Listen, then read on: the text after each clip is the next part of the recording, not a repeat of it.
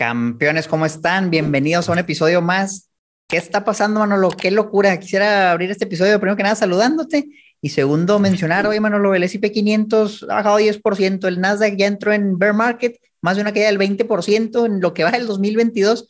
¿Qué está pasando en la bolsa, Manolo? Gracias, Omar. Bienvenidos, campeones. Creo que este episodio va a estar dirigido sobre todo a aquellos campeones que llevan un poco menos de años o de recorrido en el mundo de los mercados eh, creo que alguien que ya lleve eh, a lo mejor unos 10 años, un rato, pues ya se acordará de otras épocas complejas, ¿no? Del 2009, 2010, 2018, un poquito.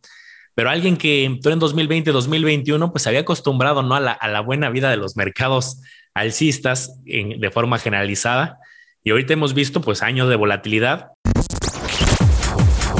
Bienvenidos a Campeones Financieros. Campeones Financieros. Donde Manolo y Omar hablaremos de finanzas. Este episodio está patrocinado por la comunidad privada de Manolo y Omar en Discord, donde vas a encontrar lives mensuales, noticias, reportes de acciones y ETFs, calculadoras privadas y el total acceso para que puedas preguntar lo que gustes a Manolo y Omar. Te invitamos a que te unas. Dejamos los enlaces en la descripción de este episodio.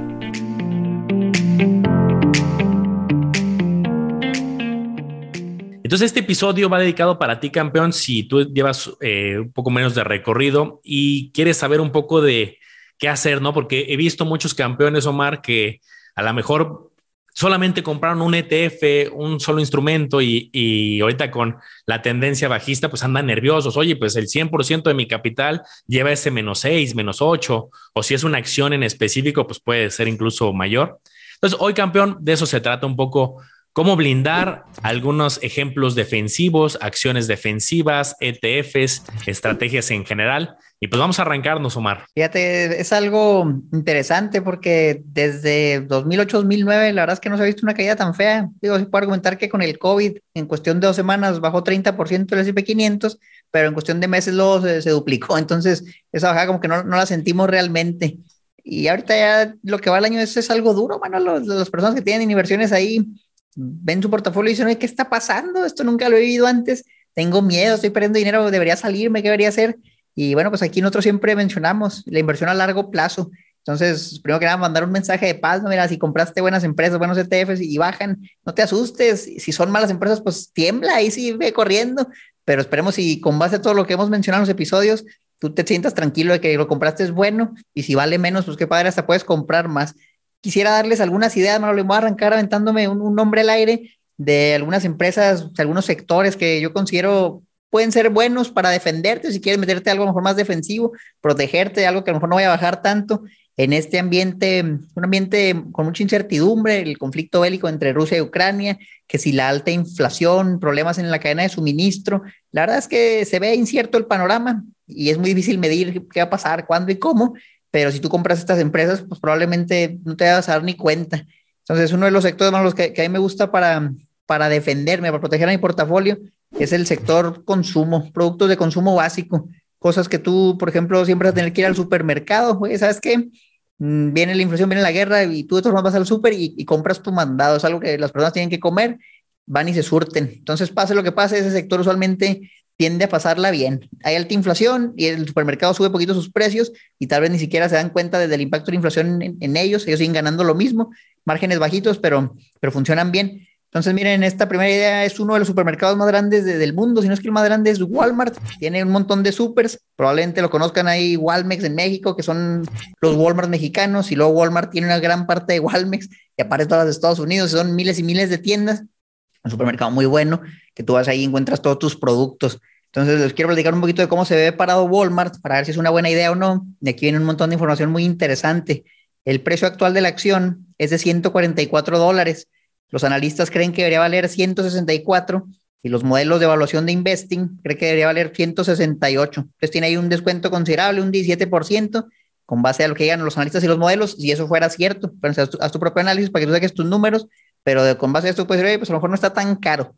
Si vemos algunas métricas, vamos a verlo de manera visual, Walmart, de hecho, es un modelo interesante porque este es un supermercado que ya tiene muchos años, ya el crecimiento que tiene no es mucho y por ende de lo que ellos ganan, gran parte se lo regresan a sus inversionistas bajo el concepto de dividendo. casi la mitad de sus ganancias están regresando a otros inversionistas en dividendos. Entonces son acciones que si bien no van a subir una exageración en muchos años, pues tal vez no bajan o suben poquito y aparte recibes un pago constante, un dividendo de 1.56%. Mira, pues no está mal, es algo extra que te sigue llegando, aunque baje la acción. Lo han estado subiendo 26 años seguidos. Entonces, estos son de los famosos dividend aristócratas, que suben sus dividendos por muchos años. Walmart es un excelente ejemplo. Si nos vamos a las métricas, a ver qué tal se ve Walmart, por ejemplo, a, compararlo con, con, su tamaño contra otras empresas. Walmart ahorita cotiza como en unos 350, está a 400 mil millones de dólares, el doble tamaño de Costco, por ejemplo, un supermercado también muy grande. Target es una cuarta parte de Walmart, deje 50 billones, o sea, realmente Walmart de los más grandes que hay, si no es que el más grande, con base a sus ganancias pues la verdad es que está, no está tan barato. Mira, en 2015, 16, 17, tú la podías comprar a 14 de utilidades, ya está a 29. Pues la verdad es que tal vez ya los inversionistas se anticiparon a lo que iba a pasar y se fueron al sector consumo y compraron acciones de Walmart o ETFs que tenían a Walmart. Y el precio, pues la verdad, no, no sé que esté tan económico, Manolo, con base al histórico. Precios sobre ventas, mira qué barato empresas que se venden a menos de una veces ventas, punto siete veces ventas, pues son empresas con muchas ventas pero márgenes bajitos. Si vemos, por ejemplo, la deuda y el efectivo, pues la verdad es que tiene bastante deuda, estamos hablando de 60 mil millones de dólares, y en inversiones a corto plazo y efectivo tiene 14. Entonces, pues bueno, sí tiene mucho menos efectivo que deuda, tal vez eso puede ser algo peligroso. Vamos a ver cuánto ganan. Mira, la verdad es que el último año ganaron 13 mil millones, deben 60, pues la verdad es que no está tan mal, tienen 15, unos 3, 4 años y podrían pagar su deuda, es una empresa bien parada. Por último, quisiera mencionar tal vez los márgenes, márgenes muy bajos, margen operativo del 4.5% y ya neto de ganancia 2.4%. Entonces son negocios que la verdad venden casi al costo, ganan muy poco, tienen muchos gastos fijos, pero es algo constante. Y si ven la gráfica de las ventas y las ganancias, qué bonita se ve. Ventas crecen y crecen y crecen. Es una línea que crece poquito, pero ahí va, ahí va la lleva. O sea, si ves, por ejemplo, de 559 a 572, pues es un crecimiento del 4 o 5%, no es mucho, pero es constante y las ganancias se mantienen estables, te pagan el dividendo. Es una idea, Manolo, un supermercado. A mí se me ocurrió Walmart, pero hay otros. ¿Tú qué opinas de esto? Bien, creo que hay que rescatar varios puntos, ¿no? Empresas que usualmente pagan dividendos de forma constante, empresas maduras, empresas con ventas predecibles, utilidades predecibles. Comentaste varios con un ejemplo que creo que es muy rico con un ejemplo. Y entonces creo que los campeones podrían pensar, y aquí los invito al debate, a la reflexión, que piensen ahí en casa, qué sectores podrían tener este comportamiento, como dice Omar, así esté afuera eh, la situación muy complicada, sectores que la gente sigue consumiendo. Y pues vamos a dar varios nombres. Yo se me ocurre a lo mejor hablar de alimentos en general, ¿no? De, alimentos, bebidas, un Coca-Cola, un Procter Gamble, un Unilever, eh, y esas sobre todo que aparte tienen como muchísimos productos ni siquiera son empresas de, oye, pues que depende del éxito de un producto, si no tienen luego muchísimos productos eh, de consumo. Y yo me quiero ir un pasito atrás, Omar, voy a poner mi pantalla y voy a ser también muy descriptivo. Y es algo que he mencionado poco aquí en el podcast, pero vale la pena. Y es un fenómeno que se llama eh, aversión a la pérdida o loss aversion, que es bien curioso, Omar, porque la satisfacción que nos da ganar, por ejemplo, un 5% de, crecimiento en nuestro portafolio, nos da obviamente satisfacción, pero nos da más dolor perder ese 5%, o sea, no son simétricos. Aquí estoy mostrando una gráfica que es muy estudiada y no sé si les ha pasado de repente que algo ridículo, a lo mejor, oye, es que se me cayeron, no sé, 500 pesos y andas así como, ay, ¿dónde los puse? Y buscándolos así y te da más, mucho, te puede dar mucho coraje y cuando te los encuentras, pues te emocionas, pero a lo mejor se te va la emoción más rápido. Por ahí quería empezar justo, este también es un tema mucho de manejo de emociones y este es un fenómeno muy estudiado, aversión a la pérdida o el fenómeno de loss aversion. Y dicho eso, Omar, para profundizar en la idea con la que abriste el episodio, quiero poner este mapa que ya lo hemos puesto en varios episodios, pero creo que va a ser muy práctico en esta ocasión, no tanto solo enseñar la teoría, sino la práctica. Estamos viendo aquí un mapa que es de la página Finbis, ya lo hemos mencionado, y estamos viendo un mapa de dos colores. Color rojo, sectores que han tenido eh, una minusvalía y en verde aquellos que han tenido una apreciación y lo filtré en el último año.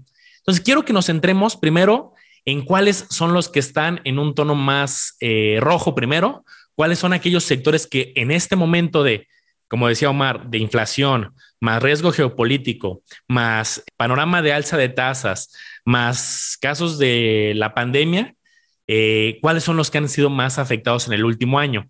Primero, fíjate, Omar, el área internacional, si yo me voy a ver ETFs internacionales, y aquí me sale, esto creo que es lo, de lo más interesante, me sale un listado aproximado de 30 ETFs eh, e internacionales y la gran mayoría, Omar, no me dejarás mentir, están en menos 9.60, menos 8.59, menos 5, menos 12, menos 10. O sea, sí se ve que en general, mercado internacional, ahorita vamos a ver tanto países desarrollados como en vías de desarrollo, en general, vemos una tendencia eh, a la baja.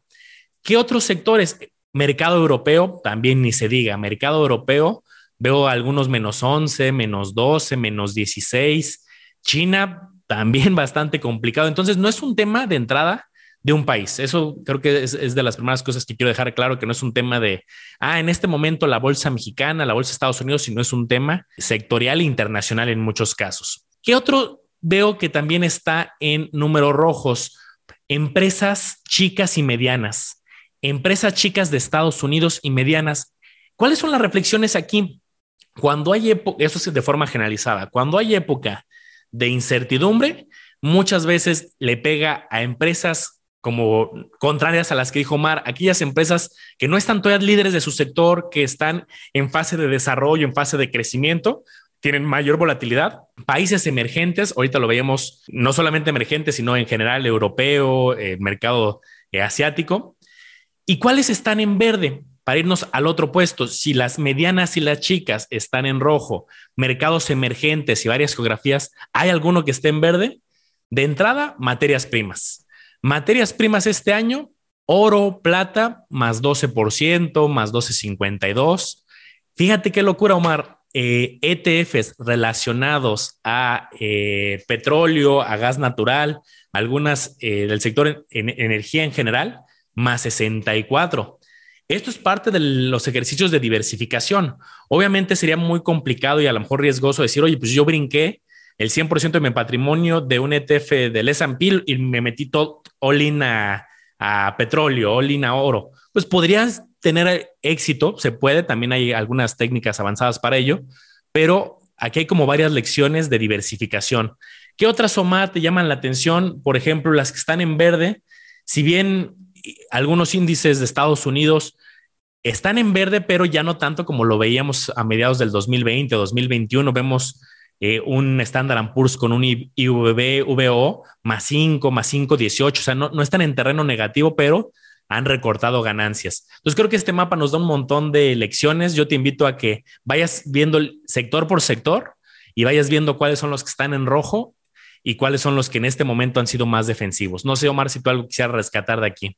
No, pues muchas cosas. O sea, la verdad es que siempre vale la pena primero ver el panorama general y entender hacia dónde debo mirar, hacia qué áreas, qué sectores, y luego de ahí va segmentando. Yo ahorita me fui muy, muy específico a un nombre, pero creo que realmente el proceso empieza desde mucho antes y tal vez todo eso que hice antes no se los mencioné, pero ya para llegar ahí, pues tienes que partir de lo macro, de lo grande, ir sacando ideas, ok, sabes que ahí está una lista de ETFs, déjame meto a los ETFs, o sabes que aquí está la lista de las posiciones de los ETFs, déjame busco alguna que me guste, y ya cada quien decide, si te quedas en un ETF está bien, si te vas a acciones específicas, de ahí puedes sacar las ideas, pero es una bomba de, oro lo que les está regalando Manolo. Ese mapa de ahí te puede partir miles y miles de ideas de inversión. Para los que nos preguntan, oye, ¿y, dónde encuentras esos nombres? No? ¿Cómo se te ocurre eso? Eh, ahí es un buen, buen punto de partida. Me gusta mucho ese mapa. Viene, viene raíces, sale, energía, sale. Ahorita que, que mientras a la explicación me metí rápido a varios. Y aquí hay varios sectores que han sido dentro de este año complicado, defensivos, ¿no? Y, y tiene sentido. Viene raíces, suele ser defensivo. Energía, pues por la coyuntura geopolítica. Eh, oro y plata por también han sido defensivos históricamente. Los, mira, Omar, los que mencionabas, empresas que suelen pagar altos dividendos, aquí puse ahorita el sector de ETFs de dividendos y todos, o la mayoría, más 11, más 4, más 6, más 7, o sea, hay oportunidades incluso en épocas complejas.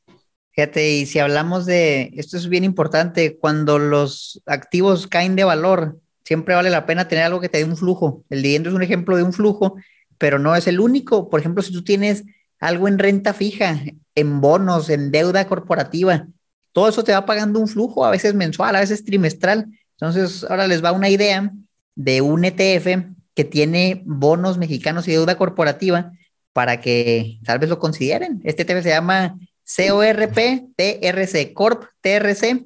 Es un ETF de BlackRock y la verdad es que le he estado echando el ojo últimamente, Manolo, porque creo que trae posiciones interesantes. Este ETF te da acceso a más de 80 bonos de corporativos mexicanos, deuda mexicana con grado de inversión, eso es bien importante, no es deuda basura, es deuda con grado de inversión. Entonces son empresas de buena calidad que probablemente sí te van a pagar. Y aquí sí es bien importante esto. ¿Cómo ganas aquí? Pues es meramente por los intereses que van cobrando. Yo he estado viendo sus distribuciones y he notado que los bonos probablemente sean a tasa variable. No he encontrado algo que me lo confirme en sus prospectos, pero sí he notado que los rendimientos van cambiando conforme las tasas cambian. Entonces yo me atrevería a decir, y los invito a que lo investiguen más, que sus bonos son a tasa variable. Si fueran a tasa fija, sería una terrible decisión. Déjenme les explico por qué. Si las tasas van a subir este año en México, que es algo inminente, pero es puedo casi garantizar que las tasas van a subir más de lo que lo han hecho, y tú tienes un bono ahorita a tasa de interés fija, entonces estás cobrando un cierto porcentaje, vamos a decir que es un bono al 7%, pero luego las tasas suben y tu bono tal vez sigue pagando lo mismo, vas a ir pagando lo mismo, pero ya hay un bono que paga el 8%, que paga el 9%, entonces tu bono pierde valor. Ya alguien, ¿para qué te lo va a querer comprar al 7? Si él saca uno al 8, al 9, si lo quieres vender, pues puedes perder dinero. Si te esperas, no pasa nada, te pagan tu 7%, pero perdiste el costo de oportunidad. Ya no te van a dar el 8, no te van a dar el 9. Entonces, a mí no me gustaría invertir en bonos a tasa fija, pero en bonos a tasa variable, totalmente, porque si ahorita gano el 7, es un flujo constante, no tiene mucho riesgo. ¿Qué tal cuando suba al 8? Pues gano más, y cuando suba al 9, pues gano más. Entonces, creo que es una opción interesante. Solo quisiera que por favor validaran que sean bonos a tasa variable. Mi teoría dice que sí, pero no he encontrado algo en su prospecto que diga, sabes que son puro bono tasa variable. Entonces es un ETF que las tasas que te van a dar son del 7%, del 6%.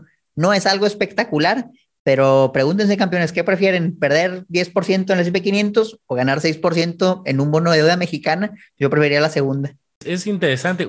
Muchos bonos eh, hay de los dos, ¿no? Pero muchos son a tasa variable también.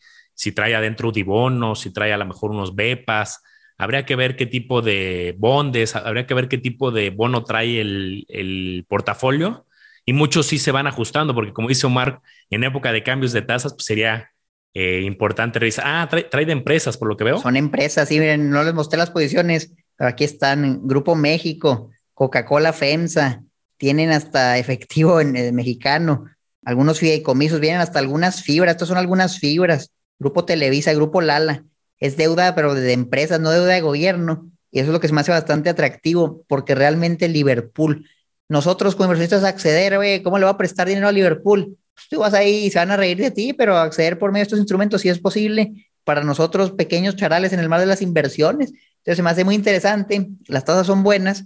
Si fueran tasa variable, si alguien sabe, oye, aquí sí dice tasa variable, póngalo en los comentarios, porque yo por más que busco no lo he encontrado, pero casi me dice mi tesis que sí es cierto. Fíjate que recordando un poco de mi época de cazabolsero, muchos estaban referenciados a, TIE. Emisión de TIE, que es una tasa que va fluctuando, más dos puntos, TIE más un punto. Entonces, la TIE se va moviendo eh, eh, conforme también se van moviendo las tasas eh, de forma más significativa. Entonces, por ahí puede ir, ¿eh? Sí recuerdo varias emisiones que estaban así de TIE más 3, TIE más X, y con eso se va moviendo en automático. Perfecto, Mar. Pues para seguir con este orden, también como, como íbamos estructurándolo de lo general a, lo específico, algo que también pueden apoyarse campeones son los famosos screeners. Y hay muchísimos screeners, pero aquí yo les enseño uno de etf.com que está muy sencillito. Y entonces, ya que vimos en el otro lado la parte de los sectores y vimos algunos que han tenido un desempeño aunque el pasado no garantiza el futuro, pero si tu tesis es que va a continuar la incertidumbre, puedes buscar aquí por focus o por nicho o por categoría.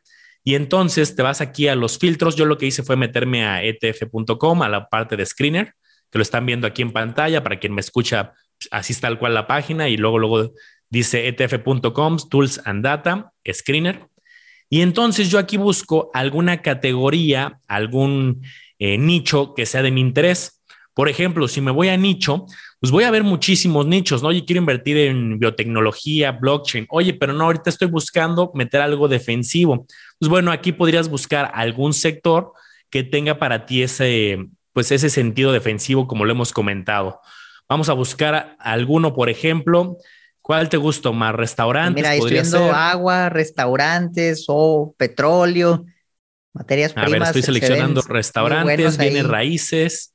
Bien, eh, vamos a ver qué más hay por acá. Largo plazo, internet, industrial. Sector salud. Depende del crecimiento un poquito. Entonces, aquí vas seleccionando los sectores que, mira, consumo. Ya que seleccionaste varios, aquí en este listado vamos a poder ir viendo varios de diferentes proveedores, algunos de Schwab, algunos de JP Morgan, de BlackRock. Y ya sobre estos, luego te puedes ir a lo particular. Justo puedes buscar alguno de estos sectores. Bueno, voy a buscar uno que no sea de bienes raíces, que no sea en REIT. Eh, vamos a buscar, por ejemplo, REITs Global Consumer. Aquí me meto en este. Y entonces ya vas y buscas de manera específica cuáles son las empresas. Digo, aquí nos van a poner a lo mejor algunas ideas del top 10 y ya sería meterte algunas específicas. Mira, por ejemplo, Nestlé. Nestlé no la mencionamos al principio. Alguien ya puede decir, voy a ver las finanzas de Nestlé, hacer mi análisis fundamental, otros tipos de análisis, pero ya te están dando como este filtro un poco más eh, específico de un sector que puede ser defensivo. Fíjense, ahí les da una idea un poco más específica. El sector de las farmacias. Tú ponte a pensar, oye, si todo se va a la fregada, si hay guerra, si hay incertidumbre, tú te enfermas, pues tienes que ir a la farmacia y compras medicina. Es algo que, que todo el mundo ahí va a estar, tienes que atenderte médicamente, vas a la farmacia y ahí te dan atención. Entonces, es una empresa que es más interesante, esta es muy popular en Estados Unidos, CVS se llama. Creo que es la empresa de farmacias más grande de Estados Unidos, sino es que el mundo opera un montón de farmacias y vamos a ver, a ver qué tal se ve. Miren, muchos ETFs ahí la van a ver. Entonces, miren, esto es una empresa que cotiza a 104 dólares y los modelos creen que debería estar en 151. Los analistas, 24 personas, creen que, creen que debería estar en 118. Entonces, es una empresa que parece que trae un descuento importante con baja incertidumbre. El precio en los últimos 10 años ha sido bastante volátil, fíjate, de 60 dólares. Ahorita cotizar el, el doble, la verdad es que ha estado bastante volátil y ahorita está cerca de su máximo. ¿Por qué? Porque probablemente los inversionistas ya se están anticipando y ve, por ejemplo, en los últimos tres meses del Nasdaq bajar 20%, pues este lleva 5% de rendimiento, entonces efectivamente ha funcionado bien para los que los conservan desde hace poco. Es una empresa, vamos a ver un poquito sus, finanzas, algunas gráficas, yo sé que les gustan las gráficas. A mí siempre me gusta comparar las empresas contra sus ganancias, contra sus ventas, para tener alguna idea. Entonces, por ejemplo, este múltiplo lo uso mucho, el price to earnings, ahorita cotiza a 17 veces utilidades, y llegó a estar a 11, pero también llegó a estar a 21, 27, vamos a decir que está como en medio, no está ni tan caro, tan barato, con base a sus ganancias. Si lo comparamos, por ejemplo, con Walgreens, que es otra farmacia muy grande en Estados Unidos, CVS es casi el triple de grande, del tamaño es casi el triple más grande con la capitalización bursátil. Los inversionistas valoran esta empresa tres veces más que la segunda farmacia más grande, ya de ella realmente no se me ocurre otra. Entonces el mero mero en su industria es el más grande y eso no necesariamente es bueno o malo, pero muchas veces a mí me gusta agarrar empresas que sean líderes en su mercado. Entonces, CBS definitivamente lo es. Precio contra ventas a punto cinco veces ventas. Estas empresas cotizan a múltiplos bien, bien bajitos, que va a estar en punto 3, punto 4. Pues también se ve de, su máximo de punto 8, está, está decente. Precio contra ventas, contra Walgreens, que está a punto 3 veces ventas, tal vez está un poco más caro. Pero miren, si ven otra vez las ventas y las ganancias, bien importante. Ahorita quieres empresas tienen buenas ventas, pero también que son rentables. Tú tienes miedo si son empresas poco rentables o que están perdiendo dinero, tal vez ahorita la vayas a pasar algo mal en esta, esta época de incertidumbre. Pero lo que es CBS, la verdad es que es una empresa que va creciendo sus ventas año con año, es una empresa que mantiene una rentabilidad decente y obviamente también te paga un dividendo, lo mismo. Son empresas que ya no crecen tanto, un tercio de sus ganancias la pagan en dividendos, equivale alrededor de un 2% del precio actual, es un dividendo extra, ganas poquito por la apreciación, veíamos que los últimos tres meses lleva 5%, y a lo mejor después de un año te ganar otro 2%, pues ya es el 7, 8, contra perder dinero, yo creo que es una opción interesante. Sector consumo, el sector médico, el sector salud, todo eso es algo que me hace atractivo en estos tiempos. Buen ejemplo de tema defensivo. Y yo me quiero mover a otro que también, este creo que causa mucha confusión, Omar, sobre todo en inversionistas que van comenzando, porque el nombre del segmento del sector es eh, lo encuentras muchas veces en inglés y es utilities. Entonces, cuando encuentras eso, dices, ah, utilities, pues, ¿qué será utilidades? O, la traducción ahí sería a lo un poco complicado eh, en el sentido de, la inversión. Y entonces, déjenme ponerles mi pantalla. En el caso de utilities, también podemos hacer filtros, eh, tanto aquí en Finbis como en la parte de etf.com Aquí está, fíjense, le pongo en focus y hay muchísimos eh, subsectores financiero, gasolina, oro, grano, salud, ganado, hay muchísimos. Y aquí abajo está este de utilities. Si ustedes lo seleccionan, pues igual les va a dar muchos ETFs eh, e para que luego podamos llegar a acciones. Igual hay eh, muchos de Estados Unidos sobre todo. Y voy a escoger uno que ya lo tengo aquí abierto, que es este de BlackRock, por ejemplo, que aquí lo, estoy, lo estamos viendo, que es IDU. Entonces yo me meto a ver la descripción de qué va. Exposición a empresas de Estados Unidos, esto es, aparte por país, que suministran electricidad, gas y agua cumple la regla que hemos mencionado Mar y yo de sectores que pase lo que pase allá afuera, las personas, las familias, las empresas siguen consumiendo y electricidad, gas y agua, pues no es la excepción. Aún así va a tener su cierta volatilidad, o sea, no, no quiere decir que dado que siempre se van a consumir, ya eso es garantía de que siempre va a ser positivo, pues así no funciona la bolsa. Fíjense, en este último año, corta febrero, un rendimiento del 17.72 hablando de este específico de utilities. Si ya me voy a un periodo muy largo, los últimos cinco años, miras, Manol, pues un 8, pues a lo mejor los SET están pagando eso, una Sofipo a lo mejor es mayor. Claro, este yo lo veo como uno muy específico defensivo para cierta época, bajo ciertos escenarios. Pero bueno, este es otro nombre y nos podemos ir a ver las empresas y aquí a lo mejor no son las grandes empresas eh, populares, ¿no? Aquí no, vas a encontrarte la mejor, ah, sí, aquí no está Google, aquí no está Facebook, aquí no está Amazon. ¿Por qué? Pues porque es un nicho muy, muy específico y luego podrías ya meterte a detalle, oye, quiero ver eh, West Management, quiero ver American Electric Power, eh, quiero ver pues, cualquiera de estos y ya te puedes meter a detalle, hacer un diagnóstico de la empresa si quieres a nivel acción o quieres a nivel este, ETF, pues es otra alternativa. Fíjate, bueno, lo podríamos mencionar tantas cosas, sector consumo, el sector salud, hemos mencionado empresas con dividendos, hemos mencionado bonos, sector servicios, los utilities, se me ocurren muchas cosas más y yo creo que la última que les quiero compartir en este episodio viene siendo la inversión en inmuebles, en bienes raíces, que es una inversión, le dicen la inversión de abuelitas, pero la realidad es que en estos tiempos un bien inmueble pues su valor a lo mejor baja, pero si tú no lo vendes, tú sigues recibiendo el flujo, a lo mejor se desocupa un poquito, pero sigue recibiendo algo de flujo, es una inversión muy buena y para invertir en bienes raíces, pues tiene muchas maneras. La vía tradicional, compra algo y réntalo,